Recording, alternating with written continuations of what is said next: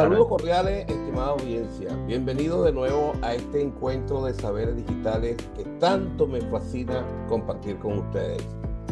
Hoy tenemos como invitado especial a un excelente participante del doctorado de tecnología de la UNES.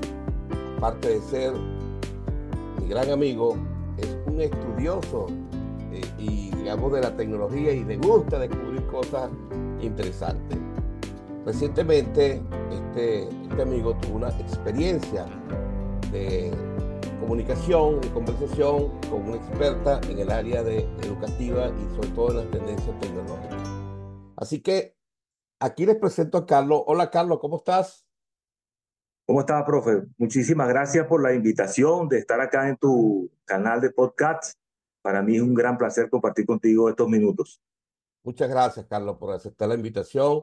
Voy a dejar en los comentarios tu síntesis curricular para que te conozcan un poco más y tus conexiones a tus entornos digitales.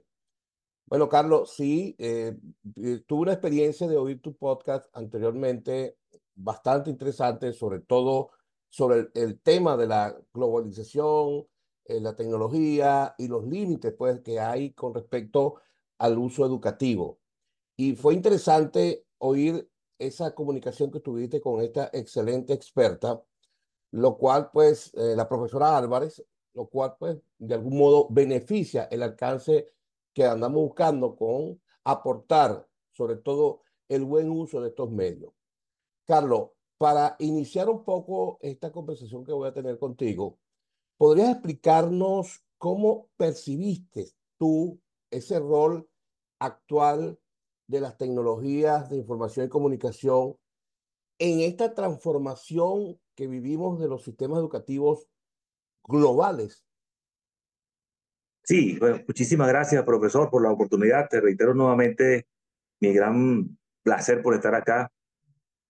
Em, la experiencia de este, de este encuentro con la profesora Reina Álvarez, ella es directora de una institución privada ubicada en la ciudad de Barquisimeto, Estado Lara, Venezuela, especialmente el Colegio Bicentenario de la Independencia, es muy interesante, porque la entrevista en sí, si bien es cierto, estamos en un entorno, eh, digamos, de, en un contexto de, estudios a nivel de, doctorado, hay teorías, hay contenidos que uno lee para eh, instruirse y ir a estos encuentros, yo le hice mucho hincapié a la profesora en que mm, utilizara su intuición, pues, su, experiencia a lo largo de más de 20 años, profesor, trabajando en el área educativa, especialmente con educación inicial. Y ella, como bien tú lo pudiste escuchar, tiene esa experiencia delante de las TIC y después de las TIC, en, en, en, de manera formidable. Yo pienso que el gran desafío que han presentado eh, sobre todo los educadores en este ámbito de las TIC es que al principio fueron muy escépticos de adentrarse en esta, en esta dimensión. Y luego, por alguna circunstancia, eh, como bien conocía el eh, de salud, se vieron en la necesidad de acudir a todas esas herramientas de una manera caótica, ¿no? Entonces, sin embargo, ahí demostraron toda su buena voluntad, toda su, su buena disposición de querer construir algo desde una posición un poco incómoda, pero le salió bien. La experiencia de ellos les demostró que más allá de la presencialidad, hay otra manera de cómo comunicar eh, y cómo transmitir eh, los aprendizajes. Y es ahí, Carlos, es ahí donde el rol de las tecnologías, vamos a apartar un momento del educador, el rol de las tecnologías como protagonista de la comunicación, sobre todo digital, juega un papel importante en cuanto a la transformación educativa, por el hecho de que hay una interconexión no solamente local dentro de una institución que hay una red como antes, oíamos, hay una, no, están conectadas en red de la computadora, etc. No, ya eso salió de ese, de ese espectro de cemento y ya tenemos universidades locales que están en el mundo. Es decir, hay un rol interesante que ha transformado este paradigma eh, eh, fundamentado sobre todo el crecimiento de los dispositivos tecnológicos. ¿Te parece interesante ese contexto? Absolutamente. De hecho, yo suscribo lo que en su momento dijo uno de los ex, ex fundadores de la red social esta de LinkedIn. O sea, él habla de, del futuro de la educación basada en experiencias grupales, que si bien es cierto, suceden a nivel de un entorno presencial en una aula de clase, se vuelve, la experiencia se multiplica cuando ya no es solamente eh, ese, es, ese, esa aula allí, algo localizado, sino que el padre, por ejemplo, y fíjese tú lo que decía la profesora Reina, el padre, por ejemplo, puede estar en Chile y el alumno está aquí en Venezuela y ella, la directora o, o un profesor, puede estar en cualquier parte del mundo. Entonces se vivió la experiencia desde lo local, profesor, se dieron cuenta de la... Y eso va creciendo, Carlos. Eso va creciendo. Ahora, fíjate eh, algo interesante, Carlos, discúlpame que te interrumpa, pero eh, nos, han, nos han dicho que la, eh, bueno, la participación de, de, la doctora Álvarez, de la profesora Álvarez, en su experiencia educativa infantil, que creo que es su área más interesante, y creo que inclusive yo me atrevo a decir que es el área, el sector o el segmento que de algún modo la tecnología, sobre todo en cuanto a la comunicación y transmisión de aprendizaje digital, eh, ha sido un poco, vamos a decirlo así, eh, preocupante de su uso, de la modalidad realmente que se le puede sacar provecho. ¿Qué aportó la profesora Álvarez sobre esa experiencia, eh, sobre todo en el debate de la tecnología y la educación en ese segmento? Sí, yo, yo em, escuché con mucho asombro. Uno tiene que dejarse sorprender a veces de las cosas, ¿no? Yo, yo escuché con mucho asombro y atención a la profesora, porque recordé que recientemente en un país por allá lejano, creo que es Suiza, están tratando de revertir el tema de las pantallas digitales por, nuevamente por, por los por los libros, los cuadernos pues, de colores físicos. Entonces, la experiencia de la profesora, no sé, me, me, me llevaba a comprender que la experiencia de los niños ahora con las pantallas digitales este, les dio a ellos la oportunidad de fortalecer habilidades y introducir al niño en una modalidad de aprendizaje que le ha dado muchos frutos. El único el único, la única limitante que yo percibí y no tuve tiempo de conversar con ella en ese instante, y lo voy a hacer pronto, es sobre cómo los profesores desperdician la oportunidad de ir registrando la trazabilidad de todos esos, de esos procesos para después hacer investigación, producir conocimiento en base a las realidades. Y eso tiene mucho que ver, profesor, con la emergencia en que se ocurrieron todos esos hechos, pero todavía se mantienen abiertas las aulas virtuales. Claro. Ahora, y date cuenta, oh, oh, sí, ah, continúa, Carlos, continúa, si vas a aportar algo más. Ahora, ella, la profesora, vio una oportunidad de lujo, pues, de cómo ahora ensanchar esa institución y servir ella como pivote para eso, cómo ensanchar esa institución de lo local a lo, a lo global.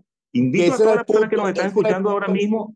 Claro, ese es el punto que yo quería significar contigo, porque hay un tema que, que me llamó poderosamente la atención cuando discutiste con ella y en base a, su experiencia educativa, que tocaron un tema de la globalización de una manera bastante interesante porque le están dando oportunidad a otros mundos, a otras culturas, y que de algún modo está redefiniendo, por decir así, las fronteras de la educación y la interacción cultural que existe, eh, digamos, en estos ámbitos digitales y que de algún modo, pues, es una oportunidad. ¿Qué opinas tú sobre esto?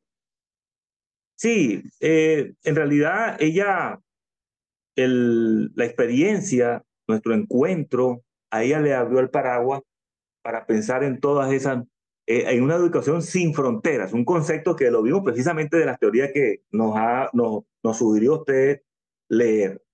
Se dio cuenta de esas enormes potencialidades para agregar valor de alguna manera desde, desde su experiencia local, personal, agregar valor a la educación de los niños.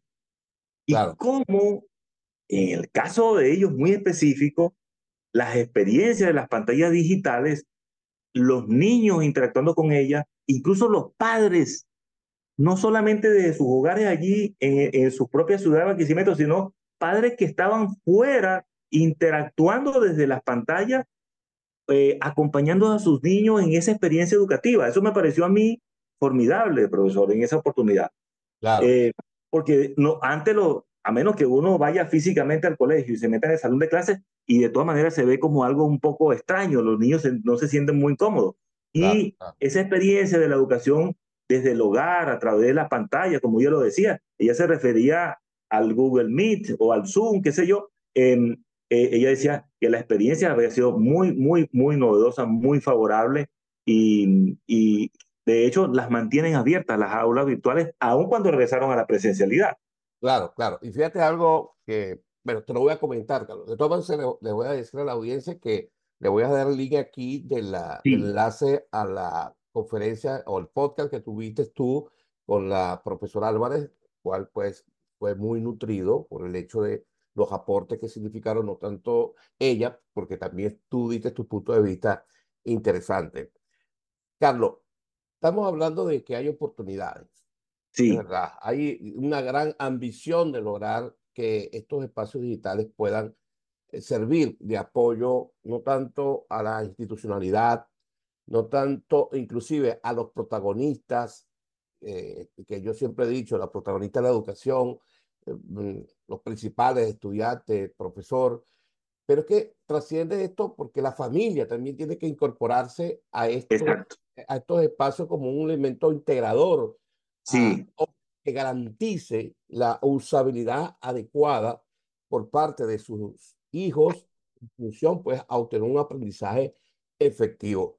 Y convirtiendo esto como una oportunidad, pues podemos decir entonces que en esa conversación con, con, la profesora Álvarez, eh, conversaron sobre los obstáculos que se pueden presentar. Quizás, no sé si puedes profundizar sobre ese tema.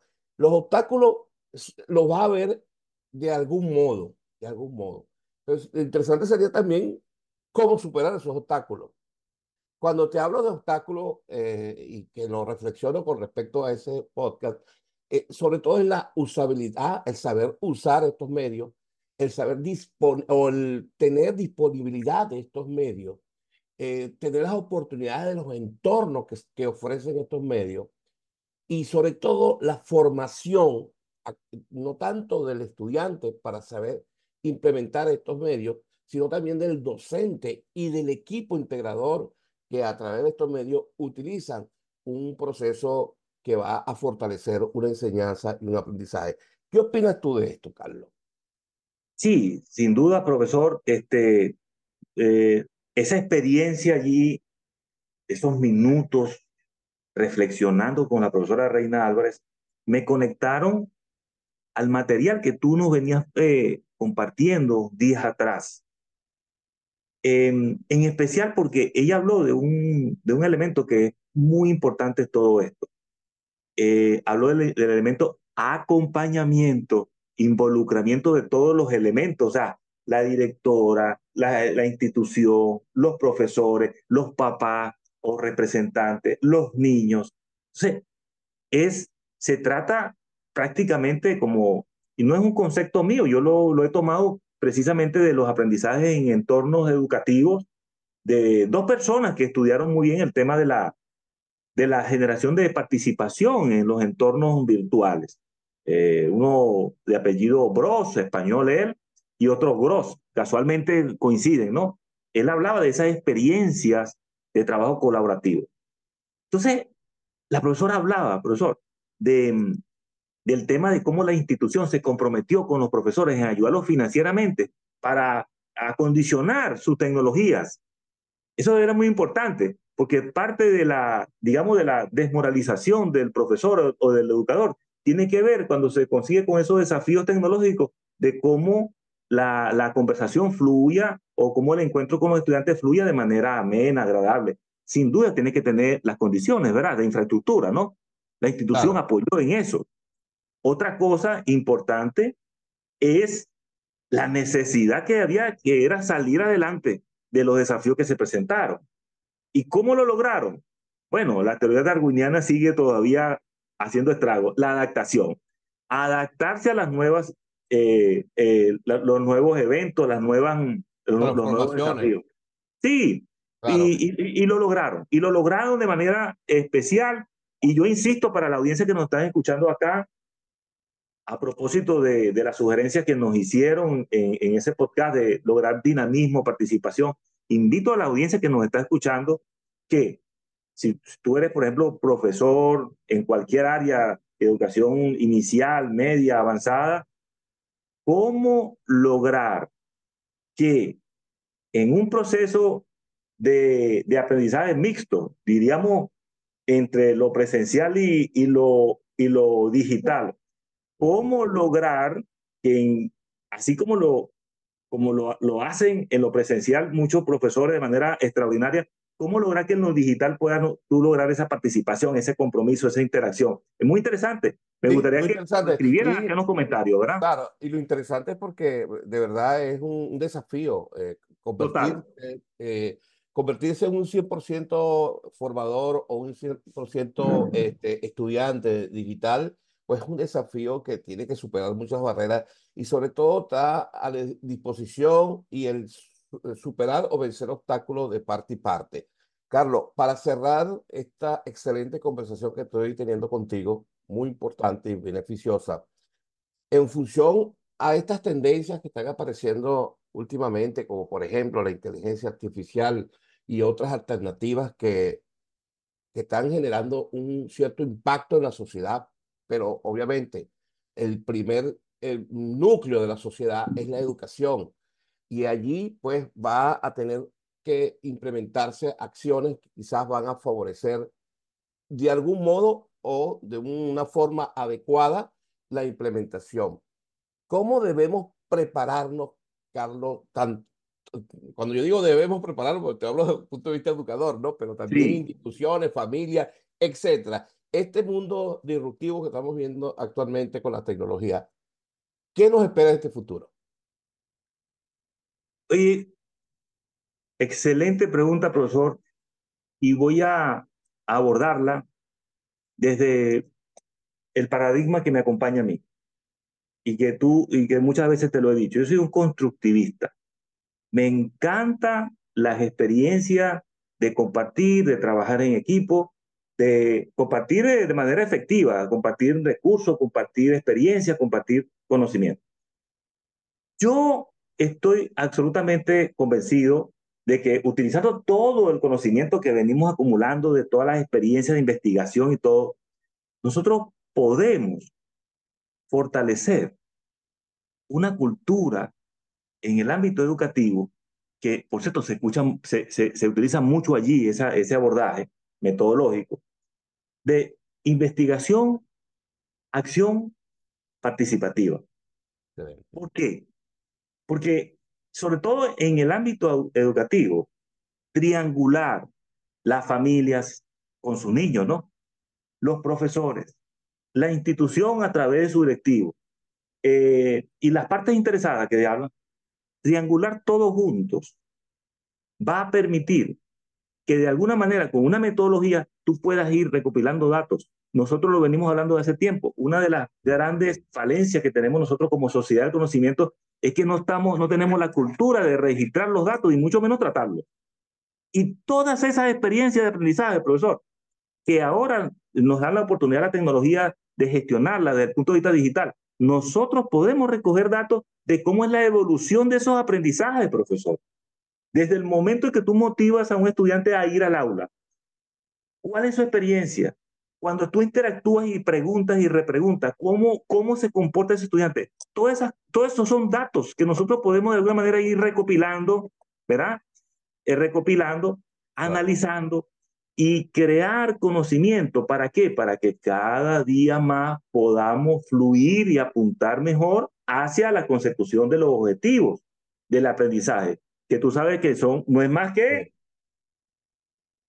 em, empoderar al estudiante de herramientas sociotécnicas para que sea más competitivo en lo personal o si vas empleado o si vas emprendedor, en todas esas variantes. La educación está directamente relacionada con productividad. Y la productividad con el tema que nos ocupa hoy en este encuentro, que es la parte económica, ¿verdad? El impacto económico de las TIC. Así es. En la educación, profesor. Las TIC vienen a ser una herramienta fundamental que aquello que antes era una debilidad, como era el tema de la triangulación más allá de las aulas de clase, la interacción, el apoyo, o sea, aquellas falencias ya hoy en día no, no las tenemos porque tenemos cómo lidiarla con las TIC, la comunicación. Perfecto, Carlos. Eh, está bien. Todos los, todos los eh, insights que estás generando tú es, es importante considerarlo como elementos estratégicos y esto pues nos lleva a determinar que debe existir una estructura sí. sistémica eh, eh, que comience por casa, comience por casa, literalmente por la institución, que se organicen, que digamos todos los, porque todo es un sistema, ¿no? Entonces, si somos parte de un sistema, tenemos que tener todos los elementos. Si falla un elemento, no somos parte del sistema o nos quedamos atrás. Entonces, tenemos que estructurar todos esos insights que tú nos aportas y que nos aportó la profesora Álvarez y que nos han venido aportando todos estos podcasts que hemos estado compartiendo con, con todos y de algún modo servir ello como de aporte a esa estructura que va a generar ciertos niveles de responsabilidades, de seguimiento, control, de toma de decisiones, de dirección y todo lo que va a permitir es que va a lograrse una transformación adecuada de una educación que está transformada, pero no está eh, eh, táctil, de, manera táctil, no se ha tocado. Eh, muchas instituciones lo han tocado, pero está allí. Hay una transformación andante, dinámica, pero no hemos sido parte de ella porque el compromiso, la obligación de estar en ella, si queremos educar, si queremos formar, e inclusive si queremos ser parte de un proceso educativo, tenemos que apropiarnos de, de, de esa estructura desde casa, desde contar con estos recursos y de que de alguna manera esto va a permitirnos mejorar o fortalecer nuestras capacidades y nuestras habilidades. Sí, Carlos, permíteme, permíteme, permíteme, agregar algo más, profesor, a ese excelente discernimiento que ha hecho. Yo pienso, y eso se puede hacer en diferentes ámbitos, pero en el ámbito educativo, que ya hay una cultura allí yo pienso que cada institución debería ser un centro de investigación. En el sentido de la investigación acción participativa, ojo, no es quedarse solamente en lo cualitativo, sino también identificar cuáles son las variables que tú puedes ir eh, eh, identificando y ver su evolución en el tiempo. Y eso nos va a llevar a un estadio del desarrollo de la educación y de la ciencia de la educación a, términos muy competitivos en el mundo. Si tenemos esa visión de, porque no, no es hacer un posgrado para obtener mejores ingresos porque voy a clasificar mejor en la institución. No, es llevar esa metodología de investigación a, la, a, la, a, las instituciones y convertirla en un, en un tema cultural. que produzcan eh, libros, produzcan eh, competitividad entre las mismas instituciones, creando conocimiento, profesor. Ese es, ese es el futuro de la educación que yo veo. Está bien, Carlos. Sigue generando insight y todo es parte de una estructura, la cual cada cosa que tú aportas debe ir en un lugar específico de ese sistema educativo que tiene que abrirse y adaptarse a los cambios disruptivos que está generando hoy todo lo que significa la evolución tecnológica del día a día y del futuro, porque puede sorprendernos cualquier cosa. Carlos, muchas gracias por tu participación. Excelente. 20 puntos. Gracias, profesor. Eh, para mí es un placer ser tu alumno. Quiero decirte que estás sembrando en buena tierra. Muchísimas gracias por tu tiempo. Gracias a ti, Carlos. Muchas gracias.